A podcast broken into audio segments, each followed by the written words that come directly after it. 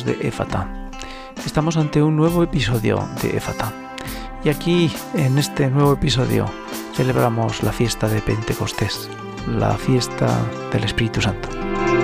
Muchos de los católicos sabemos que la fiesta de Pentecostés es una relación directa con la fiesta judía de las cosechas y también del recuerdo de la entrega de la tabla de la ley a Moisés.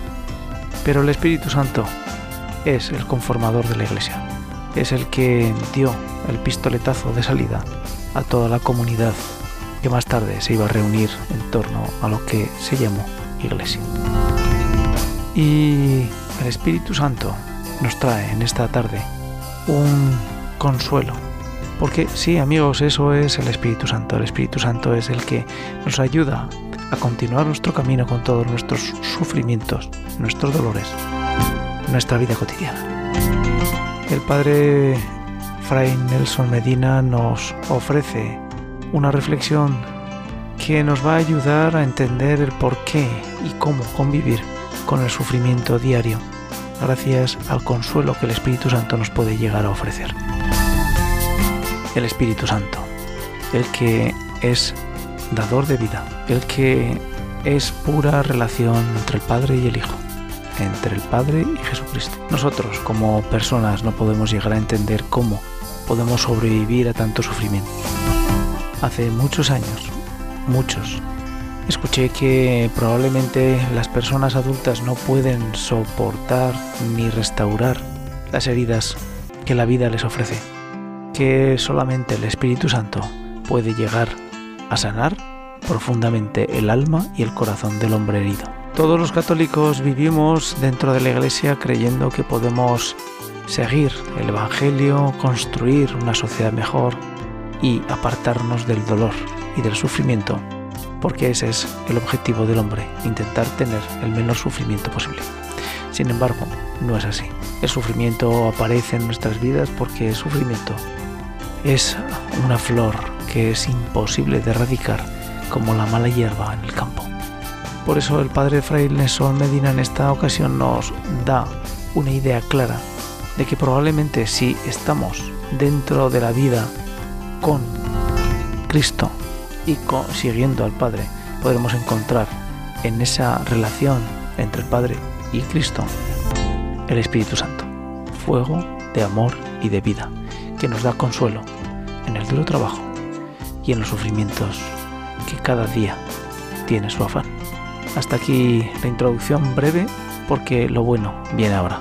El Padre Fray Nelson Medina nos va a dar luz a lo que necesitamos en cada día, consuelo del Espíritu Santo. Hasta otra en Éfata. Bueno, vamos entonces con nuestro tema. Vamos a desarrollar siete puntos para que nos orientemos. Para no hacer las cosas ni largas ni complicadas, no voy a leer aquí el índice de los puntos, sino simplemente vamos entrando en materia y usted se dará cuenta que finalmente son siete, siete puntos. Y el primero es descubrir que tenemos necesidad, oiga la palabra, necesitamos consuelo de Dios. Necesitamos consuelo de Dios. Bueno, tal vez ahí el verbo puede parecerle muy fuerte a algunas personas. ¿Cómo así que necesitamos? Pues sí, es verdad, es verdad.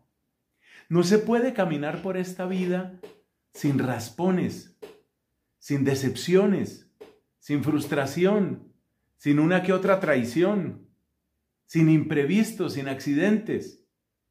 A ver, a ver, ¿quiénes de nosotros no hemos pasado por esas? Entonces, cuando ya sabemos que en la vida nos vamos a raspar o ya nos hemos raspado, nos hemos herido, hemos experimentado cansancio, hemos experimentado frustración, hemos experimentado dolor. ¿Cuáles son las posibilidades? Hagámonos nada más esa pregunta. Y usted descubrirá que básicamente tenemos tres o cuatro posibilidades. Mire lo que uno puede hacer cuando la vida le ha dado duro, cuando a veces uno se ha sentido contra el piso, cuando a veces uno no encuentra respuesta. Mire, mire los caminos que quedan, son tres o cuatro. Un camino es el de la persona que simplemente se encierra en su tragedia. Algunas personas hacen eso, se encierra en su dolor. Y entonces la persona simplemente se victimiza y simplemente se queja, se llena de lamentos, no soluciona nada, se vuelve una carga para otras personas y sin embargo es una opción que a veces tomamos. Nos encerramos como el que se metiera en un frasco así estrecho y alto, nos encerramos en nuestro dolor. Eso no va muy lejos. Otra posibilidad. Hay otras personas que entonces tienen la teoría del callo. Entonces lo que intentan es que le salga callo por todas partes o lo que otros llaman untarse mantequilla, de manera que todo me resbale, que todo resbale. Esa es otra posibilidad. Eso es lo que hacen otras personas. Esa no es la opción cristiana.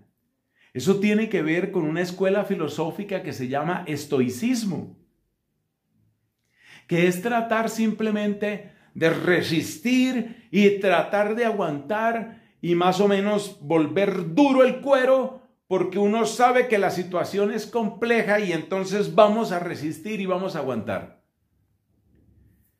Ese modo de reacción tiene dos problemas serios. Primero, que a medida que a usted le va saliendo callo, usted se va volviendo insensible. Y la insensibilidad hace que nosotros dejemos hundir en su dolor a los que están en necesidad. De manera que en el fondo el estoicismo termina en egoísmo. Y el otro problema que tiene el estoicismo es que hay situaciones que son excesivamente difíciles que son demasiado complejas. En esa línea estoica iba, por ejemplo, aquel gran legislador y orador romano Cicerón del siglo I antes de Cristo. Cuando él vio que la cosa era demasiado complicada, la cosa es que su futuro político se nubló completamente por una serie de traiciones y por la fuerza de sus adversarios.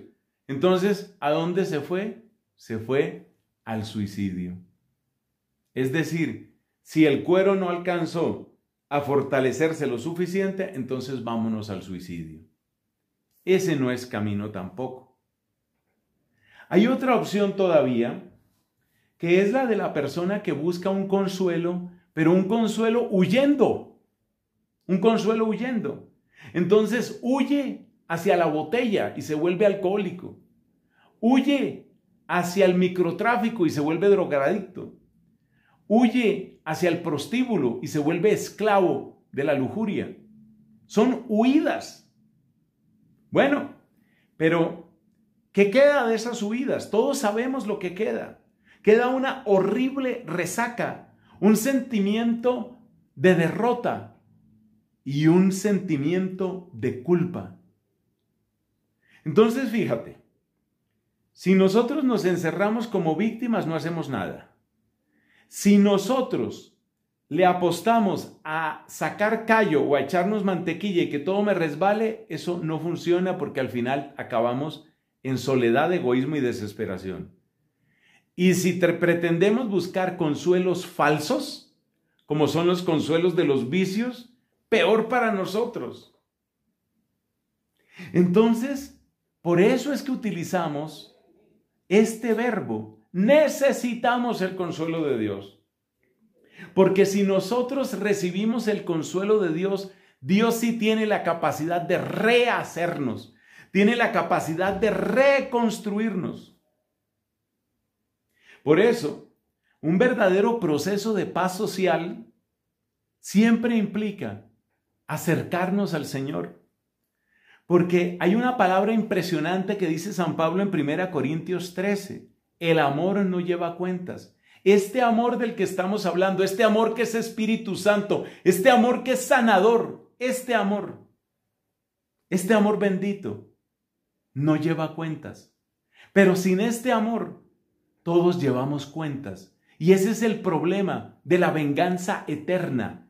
Ese es el problema de la violencia interminable. Que tú me la hiciste Y entonces supuestamente quedamos en paz, pero yo tengo aquí mis cuentas. Y cuando llega el momento, vuelve otra vez el garrote y tú otra vez te desquitas y sigue el ciclo. Necesitamos el consuelo de Dios. Ese es el primer punto. Pasemos a un segundo punto. ¿Qué queremos decir? Tratemos de entrar entonces, ya, ya, que sabemos que necesitamos consuelo de Dios, pues tratemos de entrar un poco en esta dinámica. Es decir, ¿qué es lo que queremos decir cuando hablamos del consuelo de Dios? O enunciando de un modo más preciso esa pregunta, teológicamente, ¿cómo situamos el consuelo de Dios? ¿Es un contentillo? ¿Es un hacer de cuenta que aquí no pasó nada?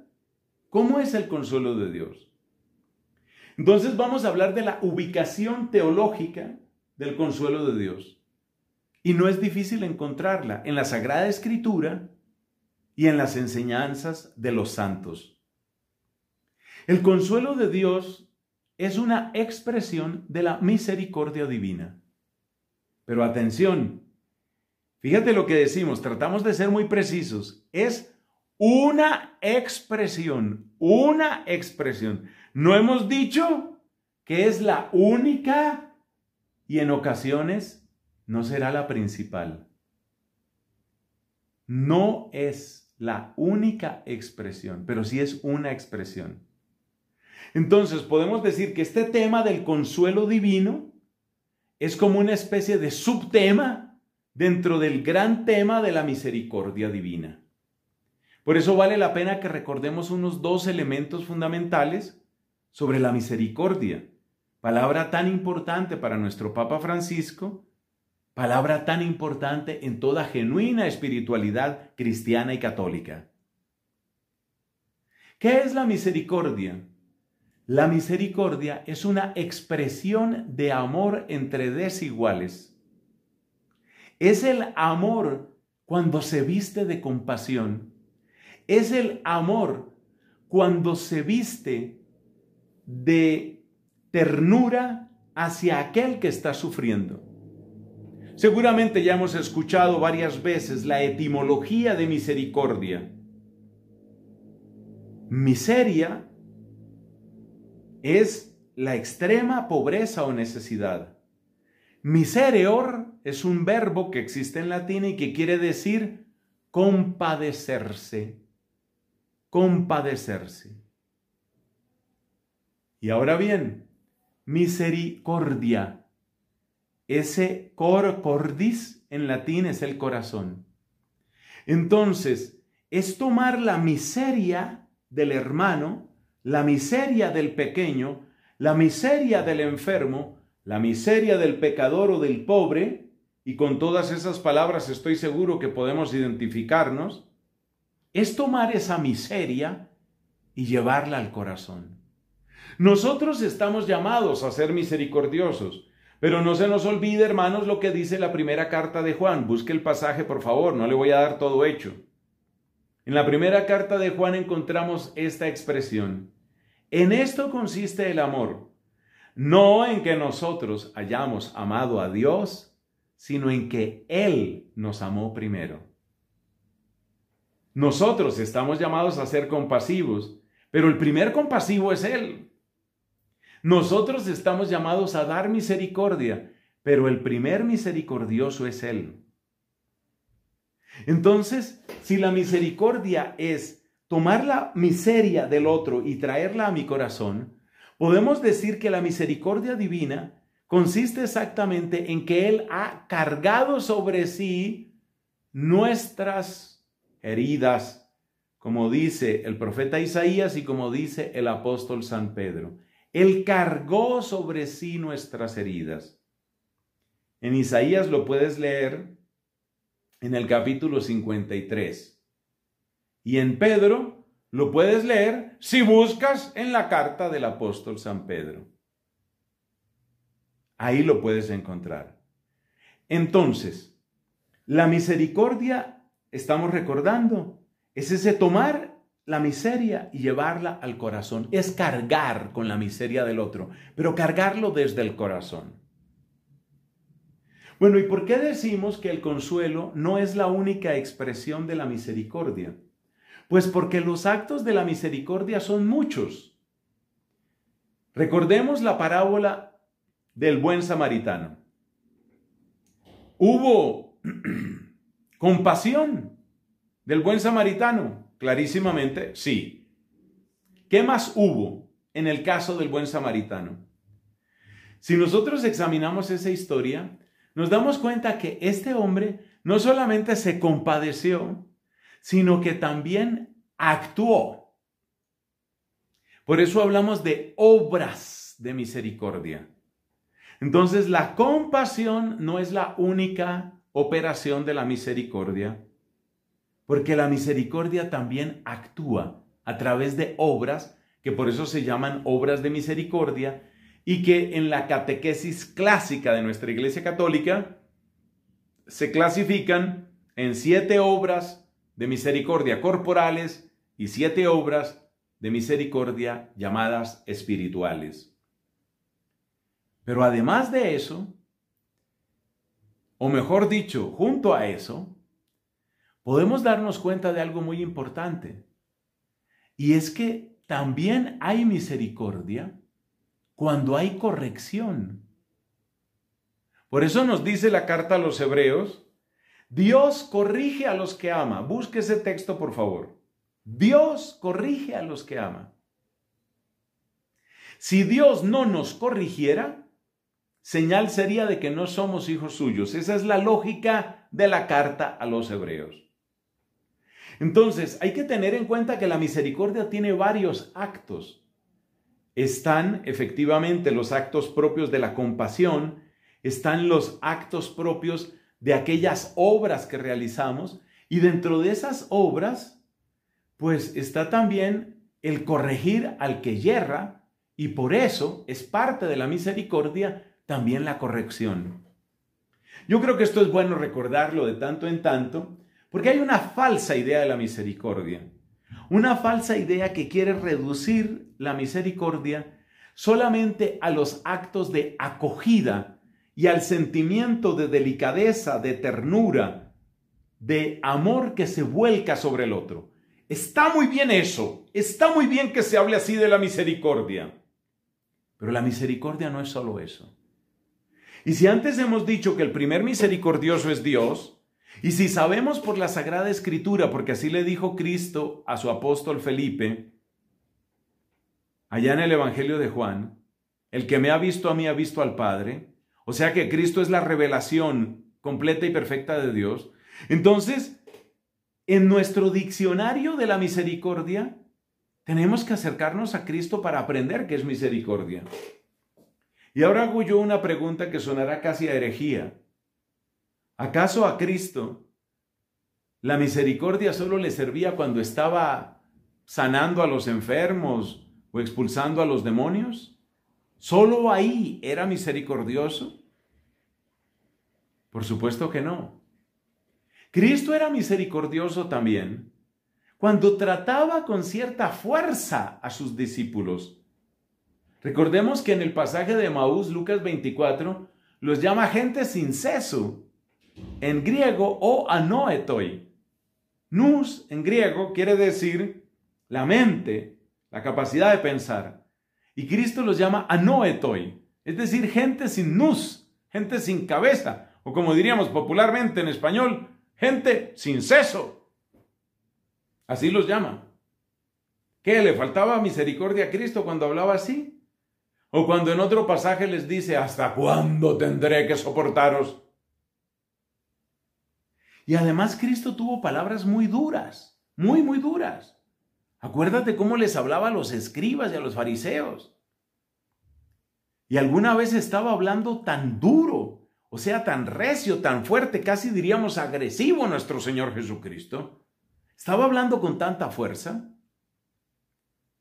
que uno de los escribas le dijo, Maestro, hablando de esa manera nos estás ofendiendo también a nosotros. Y se voltea a Jesucristo y le dice, ay de vosotros escribas. Y sigue con los escribas. O sea que quitémonos esa idea de que la misericordia es solamente abrazo, pomada y mimo. Sin embargo, nuestro tema no es la misericordia así en general, sino una expresión de la misericordia, y esa expresión es la que llamamos el consuelo de Dios. Y el consuelo de Dios, para fortuna nuestra en esta ocasión, el consuelo de Dios sí que se parece mucho a ese abrazo, a esa unción, a ese mimo. Y quiero repetirlo, eso lo necesitamos por algo dice Isaías 40, consolad, consolad a mi pueblo, dice el Señor. Sí hay un tiempo para el consuelo, sí lo hay. Claro que lo hay. Y ese es nuestro punto hoy. Pero era necesario que entendiéramos en dónde se situaba el consuelo, se sitúa en el conjunto del gran tema de la misericordia, que a su vez es la expresión del amor de Dios por su criatura en necesidad. Así quedamos ubicados. Pasemos entonces al tercer punto, después de aclarar esto. En el tercer punto, tenemos que seguir depurando todavía lo que queremos decir con el consuelo de Dios, con lo que es consolar. Porque hay tres malos entendidos que yo quisiera que nosotros los quitáramos desde ya, desde ya.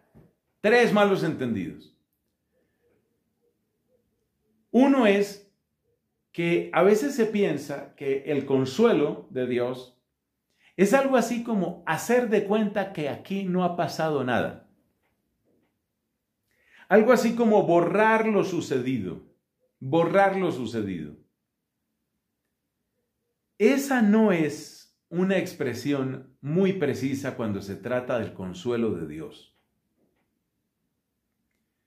Y esto se puede demostrar con varios textos bíblicos. ¿Recuerdas de qué modo tan espantoso nuestro Señor Jesucristo fue torturado y finalmente muerto? ¿Lo recuerdas? Cuando Cristo se aparece a sus discípulos, los saluda con el saludo tradicional hebreo, shalom, la paz. Por supuesto, el texto que ha llegado a nosotros es el texto griego, pero es exactamente lo mismo. Eirene humin. Paz a vosotros. Hermoso. Pero te has dado cuenta que ese Señor Jesucristo ya resucitado, ¿recuerdas qué tiene en sus manos? ¿Recuerda que, ¿Recuerdas qué tiene en su costado? las cicatrices, las heridas. No son heridas de acusación, pero son heridas. No son cicatrices de reproche, pero son cicatrices. O sea que el consuelo de Dios no es algo así como aquí no ha pasado nada. Claro que ha pasado. Claro que ha pasado. El segundo texto bíblico que quiero mencionarte es precisamente el texto de Pentecostés, precisamente. En Pentecostés Pedro predica. Y en su predicación, ¿qué dice nuestro muy, muy querido apóstol Pedro?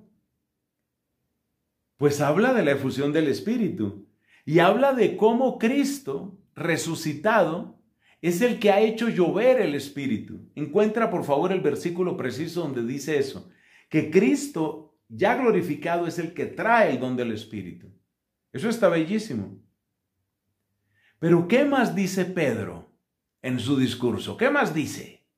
Pues dice algo muy importante. Este es el Cristo a quien vosotros crucificasteis. O sea, Pedro no dice, mire, ¿se acuerdan de la cruz? Mire, no, la cruz no importa, no importa. Por eso a mí no me gusta cuando algunos predicadores, incluso algunos hermanos en el sacerdocio, utilizan un lenguaje como decir, bueno, sí, la cruz, pero la cruz ya pasó, como quien dice, saltémonos eso, eso, eso ya no tiene importancia, borrar lo sucedido. Esa no es la predicación. Y si tú miras los discursos de Pedro en el capítulo 2, luego en el 3, luego en el 4 de Hechos de los Apóstoles, te encuentras que en todos esos discursos, que son bastantes y son demasiado importantes, Pedro le está recordando a la gente, sí pasó, sí sufrió. Alguien se puede extrañar, porque antes he dicho que esas heridas de Cristo no son simplemente reproche. Entonces, ¿por qué Pedro sigue mencionando lo que sucedió si Dios es capaz de perdonarlo y de hecho lo ha perdonado? ¿Por qué Cristo muestra sus llagas si ya son las llagas de la gloria? ¿Por qué en la gloria hay llagas? ¿Por qué? Hay una respuesta muy preciosa que quiero compartir con ustedes hoy. Porque esas llagas lo que están mostrando es la impotencia del mal para frenar el amor que Dios nos tiene. Por eso es importante no borrar lo sucedido. No, mis hermanos, no se debe borrar lo sucedido, porque debe quedar constancia que el mal es impotente, incapaz de frenar la fuerza del bien, la fuerza del amor compasivo del Señor es incapaz, no puede frenarlo. Eso es lo fundamental. Por eso, el consuelo de Dios no consiste en hacer desaparecer lo sucedido. Y por la misma razón, el consuelo de Dios tampoco consiste en aprobar el pecado. Eso de andar por ahí bendiciendo el pecado, que es la miserable idea que se les ha ocurrido a algunos en otros países, Vamos aquí a bendecir el pecado. El pecado no se bendice. El pecado no se bendice. Se denuncia el pecado para anunciarle una esperanza al pecador. Pecado no se bendice. Entonces el consuelo de Dios no es aprobación del pecado. Muy importante. Consuelo de Dios no es aprobación del pecado. Y por lo mismo el consuelo de Dios en contra de lo que han dicho filósofos ateos como Federico Nietzsche. El consuelo de Dios no es cobardía. No es algo así como esa palabra que utilizamos en Colombia y supongo que en otros lugares también. No es algo así como un contentillo, un contentillo. ¿O has oído esta otra expresión? Esta sí es muy internacional. Premio de consolación. Premio de consolación es que en realidad perdiste, pero para que no llores mucho te vamos a dar aquí un ping-pong. Mira lo bonito tu ping-pong, ese es tu premio de consolación. No, el consuelo de Dios no es un ping-pong para que dejemos de llorar. El consuelo de Dios, pasamos al cuarto punto, son siete. El consuelo de Dios tiene tres dimensiones. Tres. Atención, tres dimensiones del consuelo de Dios.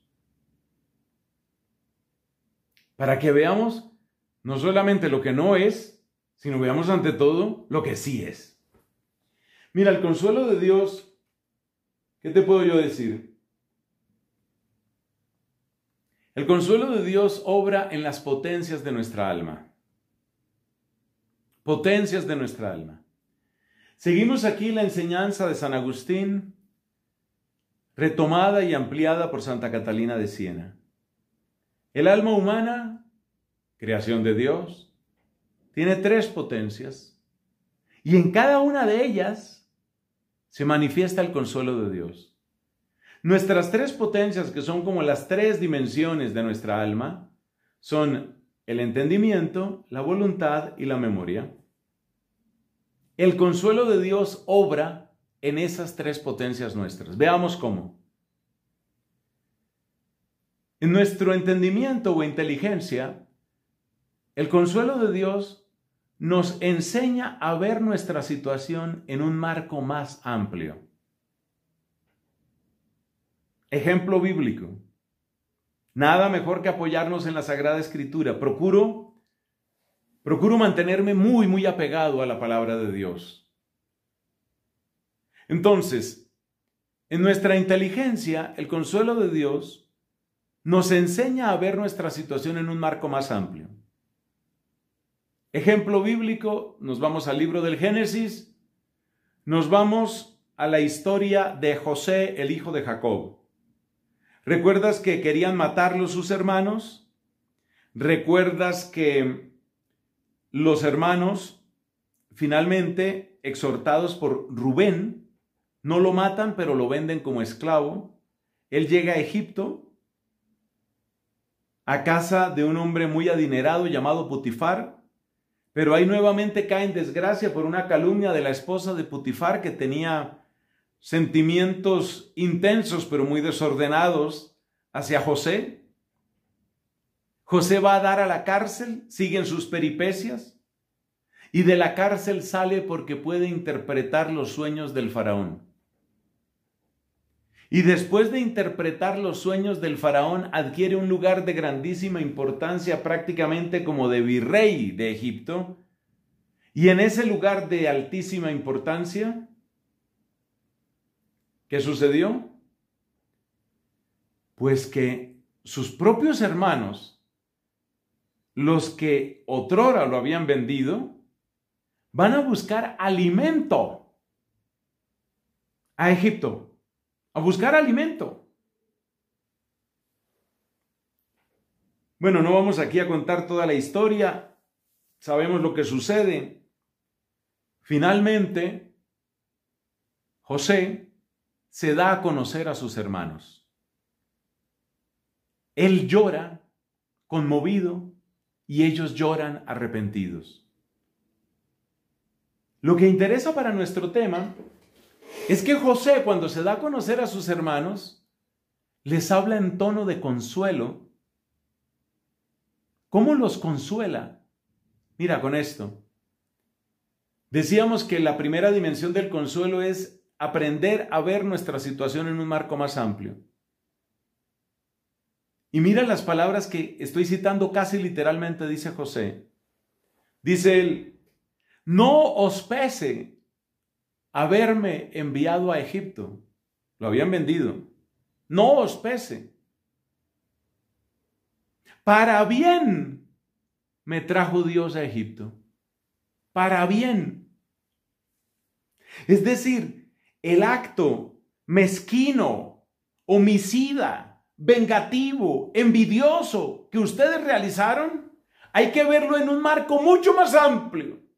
Hay que verlo en el marco del plan de Dios, que trayéndome a Egipto estaba preparando la salvación para todos nosotros, para todos nosotros. Eso es lo que Dios hace. Es decir, Dios nos consuela en nuestra inteligencia cuando nos muestra cómo incluso de nuestros propios males Él es capaz de ganar oportunidad para su gracia. Por eso aquella expresión preciosa de Santa Teresa de Jesús, que se incorporó para siempre en el pregón pascual. ¿Recuerdas ese momento solemne, bello de la vigilia pascual, cuando se proclama el pregón de la Pascua? Y en un momento dado se dice, feliz culpa que nos mereció tal redentor. Esa expresión es de Santa Teresa de Jesús, la doctora de la iglesia, a quien muchos llaman, no era el nombre que a ella le gustaba, Teresa de Ávila. Santa Teresa de Jesús nos enseña que nuestra propia culpa, que en sí misma es algo repugnante, es algo hediondo, sin embargo, en el plan de Dios, en el plan de Dios, se convierte en la ocasión, en la oportunidad de recibir en nuestra tierra al Mesías y de que luego el Mesías, como dice la carta a los colosenses, nos lleve en su cortejo triunfal hacia la gloria del cielo.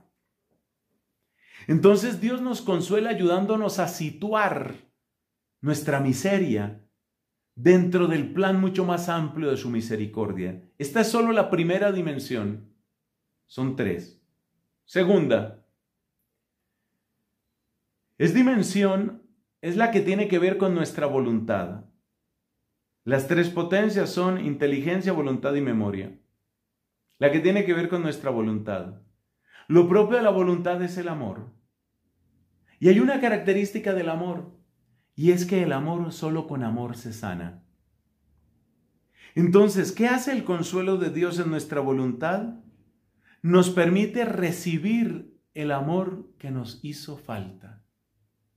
Un amor nos da Dios que nos sana y que nos restaura. Dos ejemplos bíblicos. Observa el caso de la samaritana, Juan capítulo 4. Una mujer mendigando amor. Ya había tenido varios esposos. Ella misma se había convertido en objeto de burla, de desprecio y de crítica en su población samaritana llamada Sicar. Esta mujer entonces ha pasado por todo ello. Ella ha buscado amor, ha tratado de encontrar amor. Su corazón está cada vez más vacío, más agrietado, más ajado. Se encuentra con Cristo. Su búsqueda termina. Cristo le da ese amor que marca una diferencia absoluta, total en ella. El amor solo con amor se sana. Pero si vamos a ser más precisos, es la falta de amor la que se sana con la abundancia del amor divino.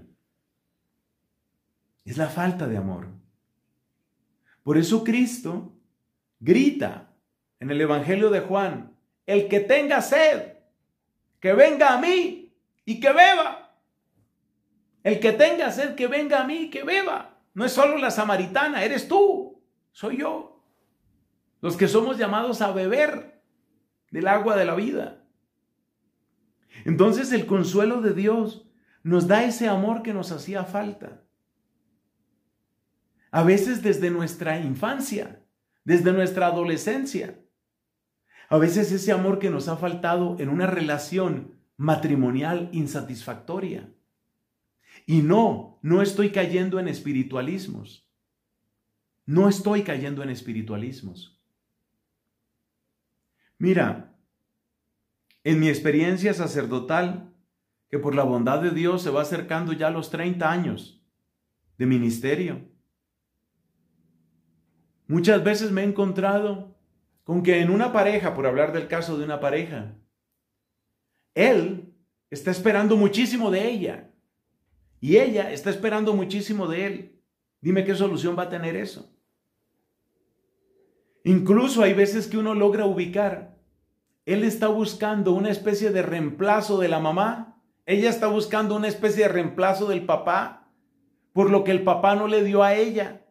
Por lo que la mamá no le dio a él. Ambos son como pozos vacíos, agrietados, sedientos. Yo te hago una pregunta, ¿qué solución tendrá eso? La respuesta del mundo es fácil. La respuesta del mundo es directa. Sepárense. Incompatibilidad. Sepárense. La respuesta de Dios es diferente. La respuesta de Dios es decirle a ese hombre, recibe mi consuelo, deja que yo llene tu alma y podrás darle a tu esposa y a tus hijos. La respuesta de Dios para esa mujer es, deja que yo llene tu vaso, deja que yo llene tu corazón, Tendrás amor para ese esposo, para tus hijos y para más personas. Porque el amor de Dios siempre es desbordante. El amor de Dios siempre nos excede. Efesios capítulo 3. Lo que Él tiene preparado para nosotros excede lo que podríamos definir con nuestro pensamiento, incluso con nuestra imaginación. Por eso el consuelo de Dios obra principalmente en nuestra voluntad. Y esa acción divina realmente nos sana, nos transforma. El día que esa mujer deja de esperar todo de ese hombre, es decir, el día en que ya no lo endiosa, sino sabe que simplemente es un hombre, un hombre. Y el día que ese hombre mira a esa mujer y no espera de ella que sea todo, sino sabe que es una mujer, con lo grandioso, con lo bello que tiene el ser mujer, pero es una mujer, no es Dios, es una mujer. ¿Quién te dará esa capacidad de bajar tus expectativas al nivel de lo real? El que te lo concede se llama Dios. Es Dios el que te lo concede. Es Dios el que te lo da. Es Él, solamente Él. Ese es el consuelo de Dios en nuestra voluntad. El ejemplo que he dado es un ejemplo familiar, pero esto vale también en el plano social, mis hermanos. Mientras nosotros sigamos esperando que el Estado nos resuelva todo, hay gente que quisiera que el presidente de la República viniera a ver el tamaño del hueco que hay aquí en la esquina de mi casa. Es que, que venga el presidente, tráigamelo, tráigamelo, que tiene que ver este hueco. Mientras nosotros estemos en esa actitud, mientras nosotros creamos que el cambio tiene que empezar allá, allá lejos, no hemos entendido nada quizás del Evangelio. Dice Jesús, el reino de Dios no está ni aquí ni allá, está en vosotros, entre vosotros. ¿Cuál es la tercera obra maravillosa que realiza el consuelo de Dios? Nos enseña a recordar de un modo nuevo el camino. Es decir, la obra en la memoria. Yo creo que el mejor ejemplo que tenemos en la iglesia es la obra escrita por San Agustín, las confesiones. Las confesiones de San Agustín, ¿qué son? Son un recuerdo, pero un recuerdo que le da la gloria a Dios. Agustín aprendió a mirar su vida como un canto a la misericordia divina. ¿Quién se lo enseñó? El Espíritu Santo ungiéndolo, sanándolo, consolándolo. Entonces, ¿cuáles son las tres obras del consuelo divino? Me enseña a ver mi situación en un marco más amplio. Derrama sobre mí un amor sobreabundante que me sana y me restaura. Y luego me capacita para leer mi propia historia en una clave distinta, la clave de la gloria de Dios. Pasemos al quinto punto. Es importante tener en cuenta que el consuelo divino, como toda obra de Dios en su criatura, siempre tiene una respuesta de parte nuestra. Una respuesta. Lo que te quiero decir es que el consuelo de Dios, que es una oferta de su amor, es eso, una oferta. Y como oferta que es, solo dará todo su fruto cuando es acogida esa oferta. Entonces hay que hablar, y este es nuestro quinto punto, de qué significa acoger ese consuelo de Dios. Y aquí también hay tres palabras claves. Arrepentimiento, conversión, humilde vuelta a Dios. Realmente muy relacionadas las tres, son casi sinónimas. Tú acuérdate del hijo pródigo. Si el hijo pródigo se hubiera quedado con los cerdos aquellos y con ganas de comerse aquellas algarrobas, nunca hubiera experimentado el abrazo de su papá, el consuelo que su papá estaba dispuesto a darle. Entonces, ¿quiénes conocen de verdad el consuelo de Dios? Los que entran por la senda del arrepentimiento, de la conversión, del retorno a Dios. Es dramática la comparación entre Judas Iscariote y el apóstol Pedro. Aunque de modo diverso ambos traicionaron a Jesús. Pero ¿cuál es la diferencia? Uno siguió la senda de la desesperación. Ese fue el Iscariote. Otro siguió la senda del arrepentimiento, porque nos dice la escritura que Pedro, saliendo afuera, lloró amargamente. Y San Agustín, al que ya hemos mencionado en esta charla, decía recordando su encuentro con el libro de los Salmos. Dice San Agustín, estoy citando casi textualmente, y brotaban con abundancia aquellas lágrimas que me hacían mucho bien. Aquellas lágrimas que me hacían mucho bien. Por eso muchas veces en nuestros grupos de oración, esas oraciones de quebrantamiento, ese llanto, que es como suave herida en el corazón, dice Santa Rosa de Lima. Ese llanto, ese dolor, ese dolor, es un dolor de amor, es un dolor que en el fondo ya es abrazo de Dios. El camino de la desesperación, el camino del Iscariote, solo termina en desastre si queremos experimentar como personas, como parejas, como familias o como país, si queremos experimentar el consuelo de Dios, el camino es al arrepentimiento. Y así lo anunciaron los profetas y así lo anunciaron los apóstoles. Que Dios apresure los tiempos de su consuelo. ¿Quién de ustedes será capaz de encontrar en dónde está esa cita bíblica? Para que Dios apresure, para que envíe a su santo siervo Jesús y apresure su consuelo. Eso está en la escritura, búscalo, no está tan fácil. Entonces, para experimentar el consuelo de Dios, el camino es el arrepentimiento. Y por eso el desastre de tranquilizar al pecador en su pecado. Por eso el desastre de bendecir el pecado para decir que somos acogedores. Ese es un desastre, es una desgracia. Porque en esa supuesta acogida sin arrepentimiento, en realidad le estoy quitando, le estoy robando, le estoy privando a esa persona del abrazo de Dios. Le estoy quitando el abrazo de Dios por darle mi abrazo humano. Y créeme que lo que la gente necesita, especialmente el pecador y pecadores somos todos, lo que necesita el pecador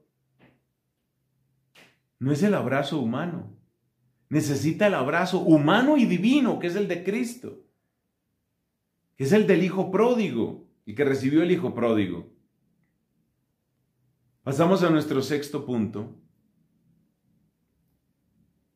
Este está tomado enteramente de la segunda carta a los Corintios, al comienzo de la segunda carta a los Corintios.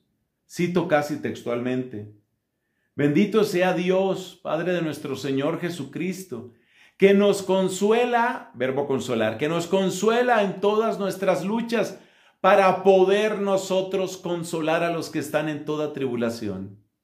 Es decir, que nosotros somos consolados para consolar. Ahí está.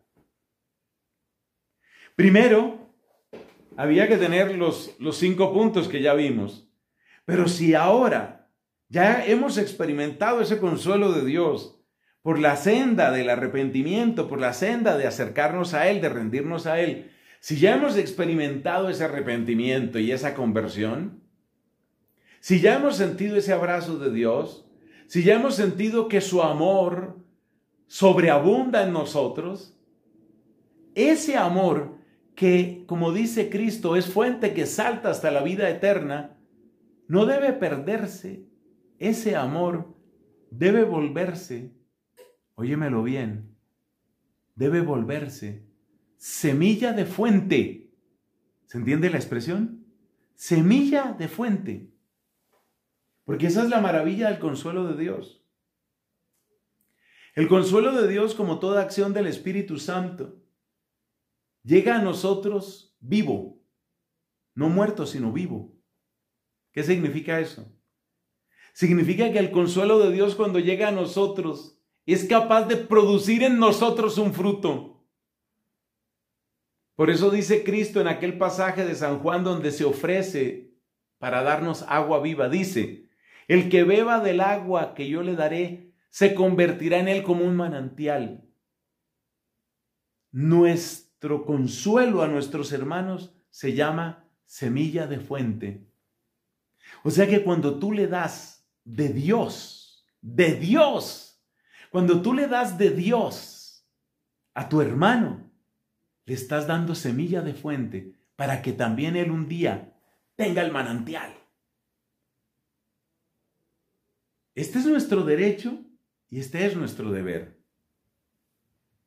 Lamentablemente es un lenguaje que se está oyendo poco en la iglesia. Este lenguaje que es tan bello, tan teológico, tan bíblico, se está oyendo poco en la iglesia. A veces se nos va todo en que necesitamos muchas conversaciones, muchos diálogos, muchos acuerdos, muchas negociaciones. Eso tiene un valor.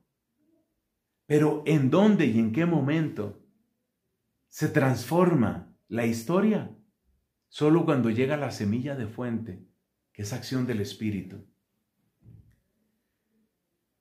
Y terminemos recordando un último pasaje bíblico en el punto séptimo. El punto séptimo es que el consuelo suele estar ligado a acciones específicas. Aunque yo no he debido decir el consuelo, debería decir más bien la consolación. Suele estar ligada a acciones específicas. Por ejemplo, la alabanza. ¿Cómo así? Así como lo oyes.